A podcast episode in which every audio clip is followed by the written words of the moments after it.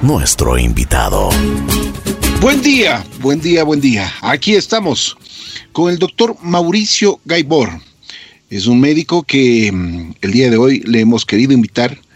Es una persona que ha estudiado, es un médico de emergencias, desastres, jefe del área de urgencias del Hospital Carlos Andrade Marín, máster en trasplante de órganos y tejidos, médico tratante de emergencias también del Hospital Vos Andes.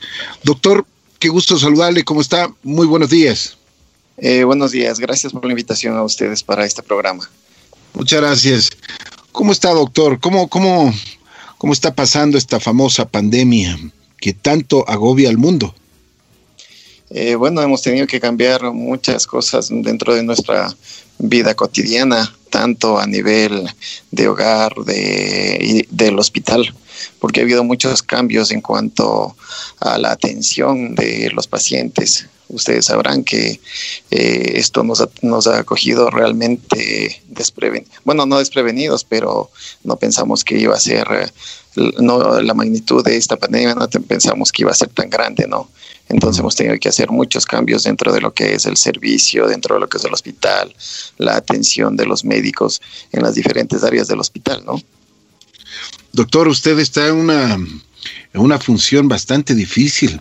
Es, eh, imagínense, está en el área de urgencias del Hospital Carlos Andrade Marín, donde muchísimos, pero muchísimos de los ecuatorianos acudimos cuando tenemos no solo ahora con esto del COVID, me imagino, y con lo que dicen, es de que está completamente lleno, completo. Y me, imagino que las urgencias las tienen que ir eh, resolviendo de la mejor forma, porque no todos son solo urgencias del virus, sino hay muchas personas que tienen otra, otro tipo de urgencias. Eh, claro, eh, tenemos que tomar en consideración que eh, además de la atención que estamos dando a los pacientes eh, con coronavirus, igual nosotros seguimos, seguimos atendiendo a los pacientes con otras patologías, teniendo en cuenta que nuestro hospital es de tercer nivel. Entonces, la, gravedad de las patologías que llegan a nuestra, a nuestra emergencia y a nuestro hospital son bastante graves, ¿no? Entonces, no podemos dejar desprotegida a una población, ¿no? Que no tenga coronavirus. Así es. La responsabilidad es grande, doctor. Dicen que ahora ustedes son los héroes sin capa. Bueno, nos ha tocado ponernos de ese lado de, de, ser héroes eh, para ayudar a la población, para ayudar a la, a la gente que nos necesita, porque ustedes comprenderán que la cantidad de pacientes, la cantidad de gente enferma que acude con coronavirus eh, y la cantidad de, pacientes que han fallecido por la misma patología. Entonces, es, es bastante, ¿no? Claro, claro, me imagino. Por ejemplo, ¿cuál es su rutina diaria para, para más o menos que el público conozca? Porque todos sabemos que los doctores, las enfermeras, no es que tienen un trabajo de seis, de, perdón, de 10 de la mañana hasta las 4 o 5 de la tarde saben a la hora que entran, pero no saben a la hora que, salen. Es de acuerdo y especialmente eh, trabajando en emergencias. Bueno, eh, realmente el trabajo que nos toca a nosotros como, como líderes de la emergencia realmente es eh, bastante grande, ya que como ustedes comprenderán se tiene que organizar un servicio en el cual tenemos que ver que haya todo para trabajar adecuadamente. Gracias a Dios tenemos todos los insumos para el trabajo que diario de nuestros compañeros, que realmente son ellos los que están al momento sacándose el aire, como se dice realmente, porque la cantidad de pacientes que llegan es alta. Y igualmente el, el modo de trabajo que teníamos antes ha cambiado sustancialmente porque eh, antes nosotros, si bien es cierto, tomamos nuestras precauciones en cuanto a la atención de los pacientes para no contagiarnos y para no contagiar, digámoslo así. Pero ahora la, los equipos de seguridad que, que tienen que ponerse los compañeros y es bastante, o sea, realmente nos ha cambiado la vida, o sea, porque no estamos acostumbrados a trabajar en esas condiciones ponerse un casco, ponerse una, unas gafas, ponerse eh, una máscara para, para tener seguridad de que nosotros vamos a salir con bien de esta pandemia, ¿no?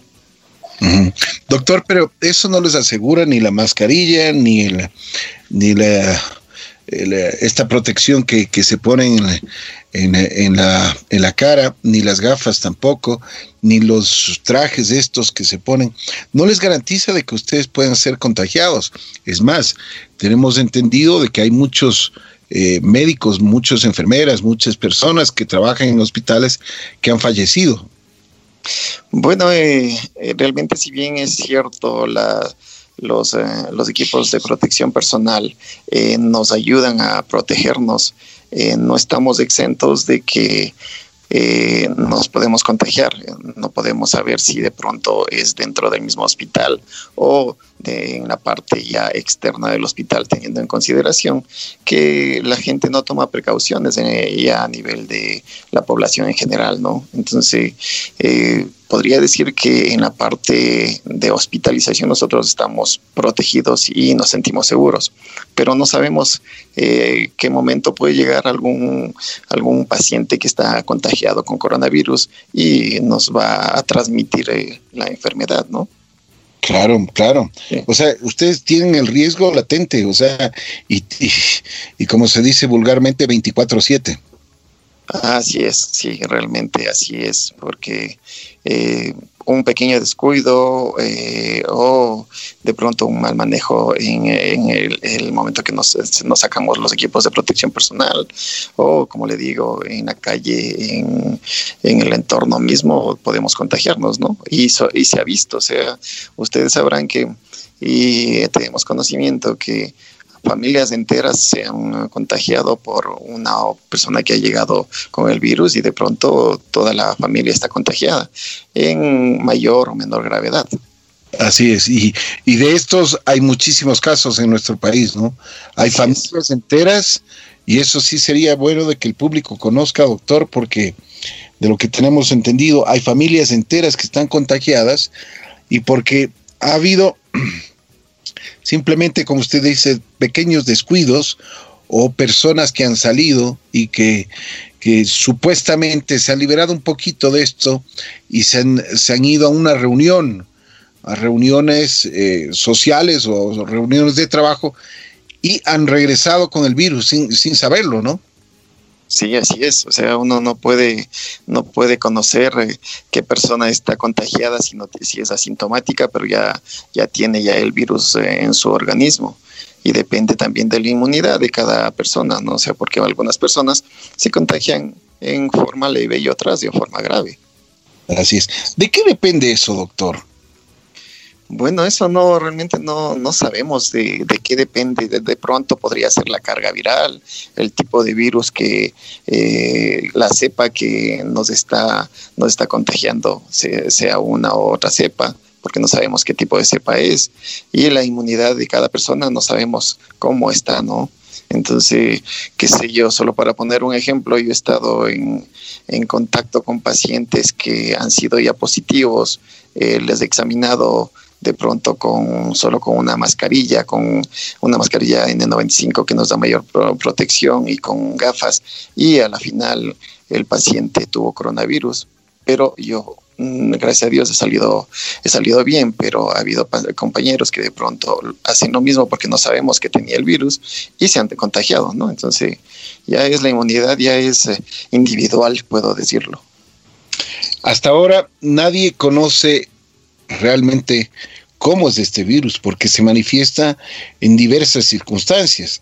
Tengo entendido que primero ah, lo, más común es eh, tener fiebre, este, es tener mm, dolores eh, como, como que fuese una gripe, pero también se manifiesta a veces, e incluso se ha manifestado dermatológicamente eh, en la piel, se ha manifestado, en, eh, por ejemplo, en, eh, en cuestiones del estómago, en diarreas, en vómitos.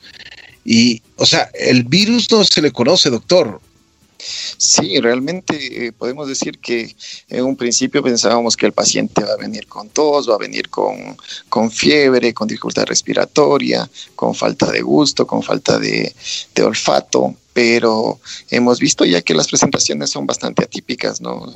Eh, por ejemplo, eh, un paciente que llegó con dolor abdominal, se hizo las preguntas de rigor para ver si no tenía, eh, no, tenía sintomatología o había estado en contacto con algún paciente. Se llegó al diagnóstico de una apendicitis. Por protocolo se hizo el PCR y la PCR fue positiva. Entonces, no podemos nosotros estar pensando que solo esto tiene el paciente y esto va a presentar en el virus. Son presentaciones atípicas, dolores de pecho, eh, presentaciones eh, dermatológicas como usted lo está mencionando. Entonces, de pronto se ha presentado con, con una tromboembolia pulmonar, de pronto un, evento eh, cerebrovascular, o sea, ya de pronto ya son complicaciones mayores, ¿no? Así es. Doctor, pero también sabe qué es lo que nos está ah, acosando al mundo y especialmente, bueno, al día a día. Y lo que estamos viviendo los seres humanos es a esta, mm, yo creo que nos estamos enfermando psicológicamente. Hablan de la salud mental, porque muchas veces ya nos está doliendo el pecho, nos duele la mano, no podemos hacer esto, no podemos hacer lo otro, y estamos pensando que ya tenemos el famoso virus. Eh, bueno, la parte psicológica y psiquiátrica de las personas en general eh, se ha visto alterada y en el día a día de la emergencia vemos que ha aumentado los casos de psiquiátricos en cuanto al, al, problema que está suscitando el estar uno en casa, en no poder salir, en haber cambiado la rutina diaria de cada uno, ¿no? Así vemos que los, los episodios de ansiedad ansioso-depresivos han incrementado el paciente acude a emergencias eh, porque presenta ya ansiedad del, encierro, porque ya presenta ansiedad en cuanto a la parte económica, porque no puede trabajar adecuadamente, porque no tiene un sustento que, del cual ya estaba uno acostumbrado. Entonces, eso también ya es eh, la parte psicológica, eh, también ha, ha mermado en la población en general. De acuerdo. Hay, hay incluso el famoso trastorno del sueño y de lo que estábamos viendo, porque eh, para hacer esta entrevista estábamos chequeando algunos, algunas, eh, algunos datos. Y entre las farmacias, uno de los, eh, si se puede decir, medicamentos o lo que más está pidiendo la gente es, son, son sustancias que les ayude a superar las ansiedades, para los nervios y ese tipo de cosas, ¿no? Claro, sí. Eh, llegan a las emergencias eh, pacientes que están alterados eh, con episodios de ansiedad, con episodios de, insomnio, en los cuales nosotros tenemos que ver la manera de, bueno, la parte primero una entrevista en la cual tenemos nosotros que saber guiarles a ellos y decir que es parte de para que realmente no haya una costumbre, porque usted sabe que este tipo de sustancias ya se hacen adicciones, ¿no? pero sí ha aumentado. Así es. Bueno, doctor, ¿qué nos podría decir así? Eh, ¿Cómo podemos nosotros ir superando este tipo de angustias, eh, eh, la incertidumbre que tenemos? Porque no sabemos, no sabemos hasta cuándo va a durar, no sabemos qué, qué, es lo que va a pasar. El día mañana no sabemos si es que podremos tener un pan en la casa y así por el estilo. O sea, realmente estamos, estamos en una situación bastante compleja. Bueno, no sabemos de que el tiempo que vaya a, demorar esta pandemia, ¿no? Vemos que de pronto ha bajado un poco ya la afluencia de los hospitales, pero no sabemos si va a haber un rebrote. Ya hemos visto en otros, en otros países que ha sucedido esto. El momento que uno ya deja de seguir los, los preceptos que, que ya están establecidos, que son el distanciamiento, el ponerse una mascarilla, eh, principalmente el lavado de manos, ¿sí? el, lavado de manos, el no estar en, en, un lugar donde haya muchas personas. Entonces, eso tenemos que nosotros tener eh, conciencia de, de que tenemos que seguir con esto, porque como le decía antes, no sabemos quién tiene el virus y quién no tiene el virus porque muchos de los pacientes son asintomáticos, ¿sí? Y no presentan nada. Muchas de las veces el, la consulta de, de los pacientes es, bueno, me hice el examen porque mi esposa, mi hija, mi vecino, lo que sea, eh, dieron positivos, pero yo no tengo nada. Me hago, me hago la prueba y el PCR es positivo. Entonces, no sabemos cómo va a reaccionar cada quien pero no sabemos si yo no tengo sintomatología, otra persona que es que no tiene la misma inmunidad que uno o también, también, hay pacientes que son inmunodeprimidos o los pacientes ancianos. Entonces tenemos que tomar en consideración esto. O sea, hay que seguir con la seguridad de uno para, para uno mismo y para las personas que están en nuestro entorno. Doctor, este virus no respeta edades, ¿no es cierto?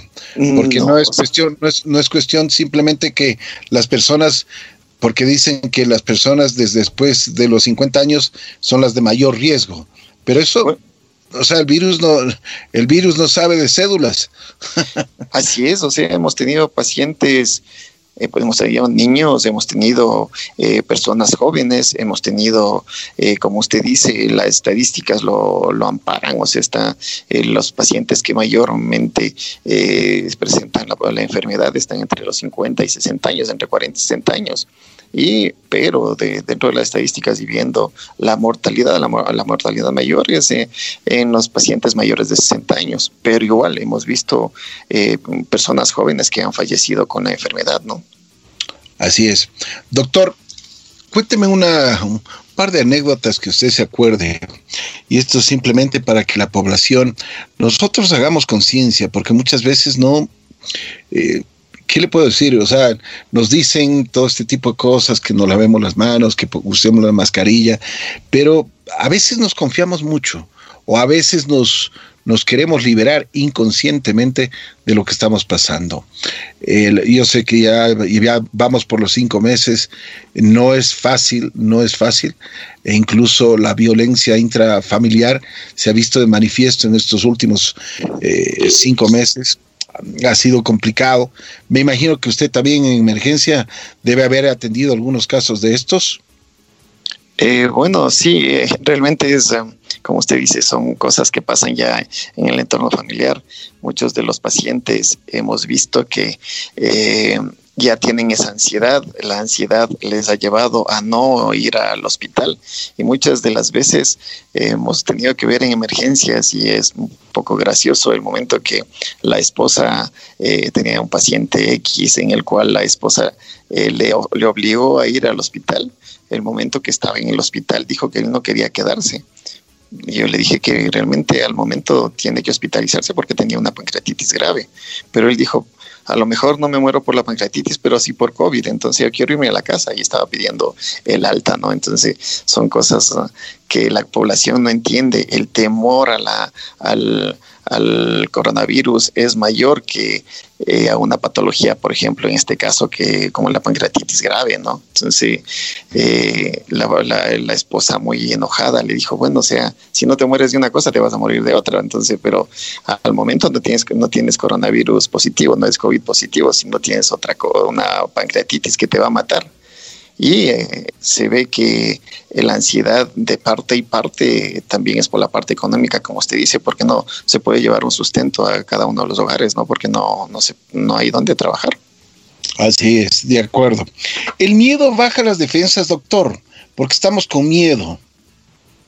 Eh, bueno, eh, no hay nada probado, pero es increíble el, el ver, y como usted decía, eh, el contar una anécdota dentro del, entorno de mi trabajo, que sé yo, tengo algunos compañeros que realmente tienen, son muy ansiosos, son muy miedosos del, del virus y las personas que se han contagiado más rápido son esas personas, ¿no? Entonces, supongo que tiene algo que ver, ¿no?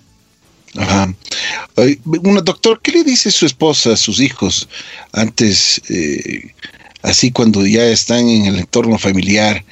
Eh, y usted les conversa muchas cosas sobre, sobre lo que ha pasado, o, o, o, capaz que no les conversa, pero solo al mirarle en su cara, en su rostro, el momento que están comiendo, el momento que cenan, se pueden dar cuenta de, de lo que está pasando usted. Bueno, eh, se ha tomado las uh, precauciones del caso. eh, para el momento que uno llegue el descontaminarse antes de ingresar a, la, casa, ¿no? Pero siempre hay el, miedo de que de pronto uno tose o de pronto uno comienza con alguna, con alguna sintomatología, por más vaga que sea, entonces ya, ya uno se altera, ya se pone atento a ver qué es lo que podría eh, pensar que podría ya estar uno con coronavirus. O sea, sí es, sí es un poco complicado. Es más, o sea, en un principio yo vi un paciente sin las medidas de precaución en un principio y, en el hospital me aislaron, me dijeron que tengo que hacerme todo eso, a pesar de que, bueno, estaba yo solo con una mascarilla, una mascarilla quirúrgica que aparentemente no, no da mayor protección. Pero gracias a Dios, eh, bueno, lo, lo, feo fue pasar eh, metido en el cuarto tres días aislado. Menos mal salió negativo, si no, imagínese. Uy, Dios mío. Doctor, ¿cuál es la experiencia más, eh, yo diría, la experiencia que, más le ha impactado en estos últimos, en estos últimos cinco meses en la emergencia?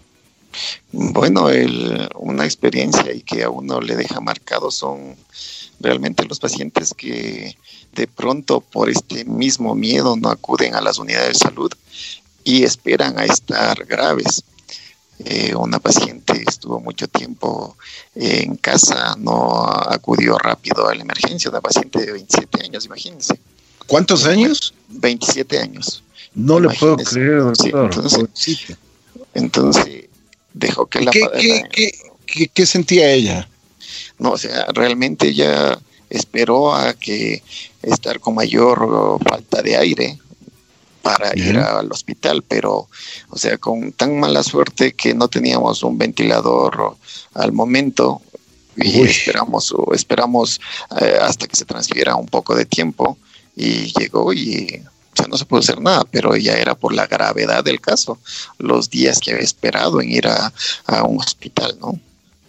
Entonces, imagínese una, una muchacha de 27 años, o sea, es, es duro y es doloroso para, para el entorno familiar y también para uno como médico, así piensen que uno no siente nada, ¿no?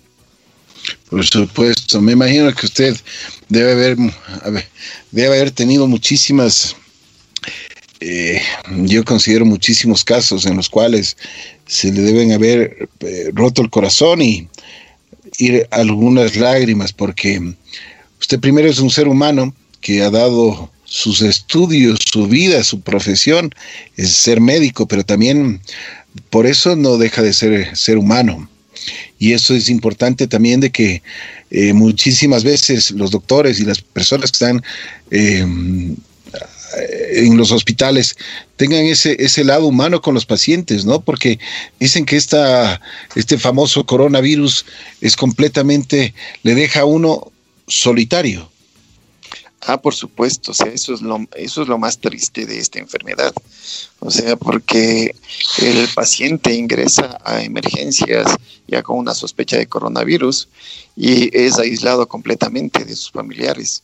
Eh, va a estar en aislamiento, quiera Dios que salga, y hay veces que ya no lo vuelven a ver más. O sea, es una enfermedad realmente que a uno le deja solo, lo aísla lo deja en muchas de las situaciones eh, morir en la soledad. Y ni siquiera después de que se mueren, porque tengo entendido que simplemente le puede ver una o dos personas, nada más. Eh, igual, o sea, los protocolos de los protocolos para el momento que, fallece un paciente con coronavirus son muy estrictos, en los cuales realmente nadie les puede ver, ¿no? O sea, son, son, son pacientes que fallecen, van a la morgue y directamente a la, a la funeraria para ser cremados, entonces no lo ven más. Increíble, increíble y triste que pase esto realmente en en el mundo. Doctor, ¿qué es lo más fuerte que le ha tocado pasar en, estos últimos tiempos? Bueno, podría decir que el, ver a mis compañeros, porque usted comprenderá que al ser yo el líder de emergencia, no es que estoy directamente con atendiendo pacientes, sino más bien en la parte de organización del servicio. Pero ver a, a mis compañeros el agotamiento tanto físico y mental que tienen ellos en sus turnos agotadores por lo que le indicaba anteriormente, que tienen que forrarse de muchos equipos de protección. Y eso también causa una ansiedad en el profesional de la salud. Hay que pensar que no porque somos médicos eh, lo tomamos así sin, eh, sin, sin, sufrimiento, o sea, el el médico de emergencias eh, tiene un altísimo poder de, o sea, tiene un altísimo poder en cuanto al trabajo bajo presión, porque son, son pacientes que llegan críticos y uno tiene que eh, actuar inmediatamente para salvar vidas pero igualmente el estar 6, 12, 24 horas en un entorno en el cual eh, no estaba uno acostumbrado a trabajar de, por seguridad con los equipos de protección personal, entonces nos da una ansiedad. Hay, ha habido eh, compañeros que se desmayan, ha habido eh, compañeros que de pronto tienen lesiones graves ya en su rostro. Entonces, eso es terrible para uno como líder de un servicio en el cual estamos nosotros, eh, hemos estudiado para salvar vidas, pero también tenemos, como le decía, nuestros sentimientos y también sufrimos este embate de la pandemia, ¿no? Doctor, una, ¿qué conversan entre ustedes así cuando, cuando se reúnen en un momentito? Y me imagino que usted, como usted dice, yo les organizo muchísimas cosas. ¿Qué, qué es, lo que le, ¿Qué es lo que le piden? ¿Qué es lo que ellos necesitan? ¿Cómo, cómo, cómo ve a su equipo? Porque me imagino con tanto tiempo, ya, ya vamos cinco meses de esto, ya, o sea, por más, por más héroes que, que, que, que sean, pero ya están cansados, ya, ya no tienen fuerzas muchísimas veces, ¿no? Y, ya, y, de lo que yo he visto ya, ya los médicos están eh, realmente, pero con, con muchísimo sacrificio, atendiendo a la población. Eh, bueno, es eh, algo, algo triste el ver el, cómo están ellos en la parte emocional, porque como usted dice, ya hay cansancio, tanto físico como emocional. Entonces, el médico de emergencias eh, está formado para eso. Pero a pesar de eso, eh, ya vemos que hay, ya hay compañeros que están, están ya, como le diría, cansados, eh, ya no tienen paciencia en cuanto a la atención, porque esto nos va mermando el día a día, ¿no? Entonces, eh, uno tiene que conversar con ellos, uno tiene que ver el lado humano de ellos también, porque eh, ante todo somos humanos y tenemos que ver que no podemos aguantar tanto Imagínese el ver que mueran 10, 20, 30 pacientes en un día. O sea, no es nada agradable para uno. Eso le va a uno minando psicológicamente. Entonces, eh, uno conversa con ellos, se trata de hacer un poco más, ah, un poco de cháchara, un poco de broma para sacarles un poco de esa ansiedad que como humanos tenemos. Entonces, el día a día, el conversar, el tratar de ver cómo podemos salir de esto, cómo podemos ayudarnos. Realmente hemos tenido, hemos tenido que sacar médicos de todos lados para que nos, nos apoyen, porque ustedes comprenderán que la cantidad de médicos que hay, al menos médicos de emergencia, no es tan alta, ¿no? Entonces, eh, gracias a Dios tenemos en nuestro hospital un contingente de médicos, de emergenciólogos, eh, creo que ningún hospital tiene, pero a pesar de eso, eh, la cantidad de, de pacientes que tenemos críticos, con lo cual no damos abasto, ¿no? Me imagino, doctor, ¿usted se, ve, se imaginó alguna vez esta pesadilla? para ser sincero, nunca. O sea, no pensamos en que esto nos iba a, pasar. Nosotros estamos, eh, estamos preparados, como mi, mi especialidad lo dice, emergencias y desastres, pero nosotros estábamos preparados para un desastre. ¿Y qué, quiere decir un desastre? El momento que haya un, terremoto, una erupción de un volcán, eh, qué sé yo, un, eh, un, ataque terrorista en el cual nosotros vamos a, vamos a atender los pacientes, qué sé yo, 20, 30, 40, 100 pacientes en un solo día, pero un solo día. No estábamos nosotros eh, acostumbrados a tener la cantidad de pacientes que tenemos ahora tantos meses. Entonces, eso va minando ya nuestras fuerzas. De acuerdo, doctor. Estamos hablando con el doctor Mauricio Gaibor. Doctor, y para finalizar, cuénteme, ¿qué le diría usted a su población, a la gente que le está escuchando, porque ya eh, realmente necesitamos un, jalón de orejas. Yo creo que sí, en muchísimas circunstancias. ¿Cómo puede ser eh, posible que nosotros, o sea, eh, lo primero que podemos hacer es irnos a una reunión, a una fiesta, lo que sea, pero hagamos un, mea culpa sobre todo este tipo de cosas. ¿Y qué le podría decir básicamente a la gente joven? bueno, y, no solo a la gente joven, sino a todos mismos en general, para cuidarnos mucho más, porque yo creo que, y lo que estábamos hablando hace un momento, puede haber, haber un rebrote y esto realmente nos puede causar eh, muchísimos más problemas de los que ya tenemos. Bueno, eh, si nosotros eh, vemos qué es lo que está pasando ahora en el mundo actual, tenemos que ver que la gente joven tiene que pensar que en su casa tiene personas con inmunidad baja, eh, tiene abuelitos, tiene enfermos en casa, que ellos son los que se están perjudicando. O sea, no pensamos vivir esto, pero deberíamos pensar en que estamos perjudicando a nuestras familias estamos perjudicando a la población en general. Y si nosotros vamos un poquito más lejos, tenemos que pensar que si seguimos con este estilo de vida sin cuidarnos, con las debidas eh, precauciones del caso, sin el distanciamiento, sin utilizar una mascarilla y principalmente un lavado de manos eh, a menudo, entonces nosotros estamos siendo portadores de la enfermedad a personas que queremos.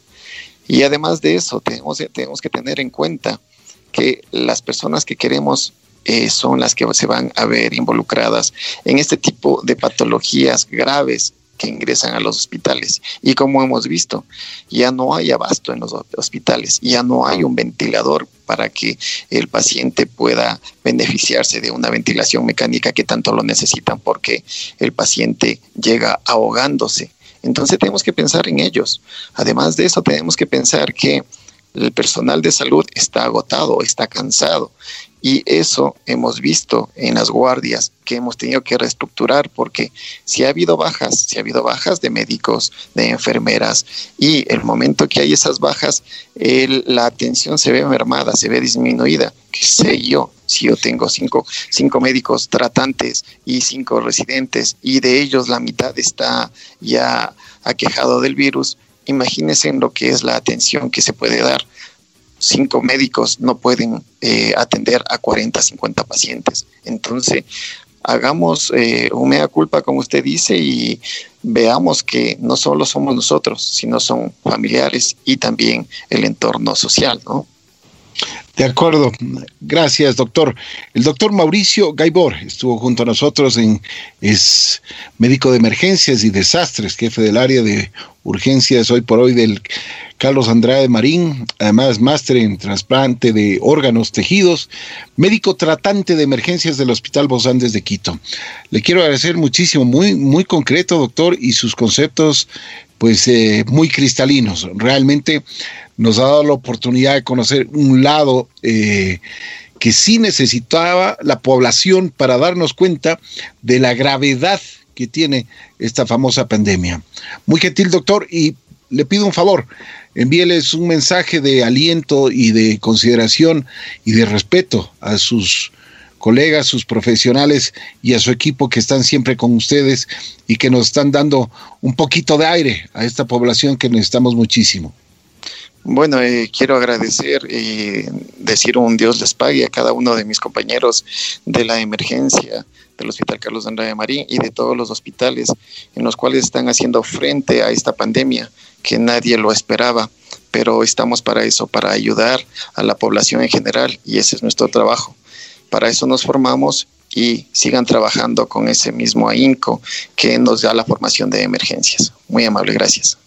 Doctor, eh, por favor, nosotros también les decimos a todos y cada uno de ustedes, como usted lo manifestó, Dios les pague.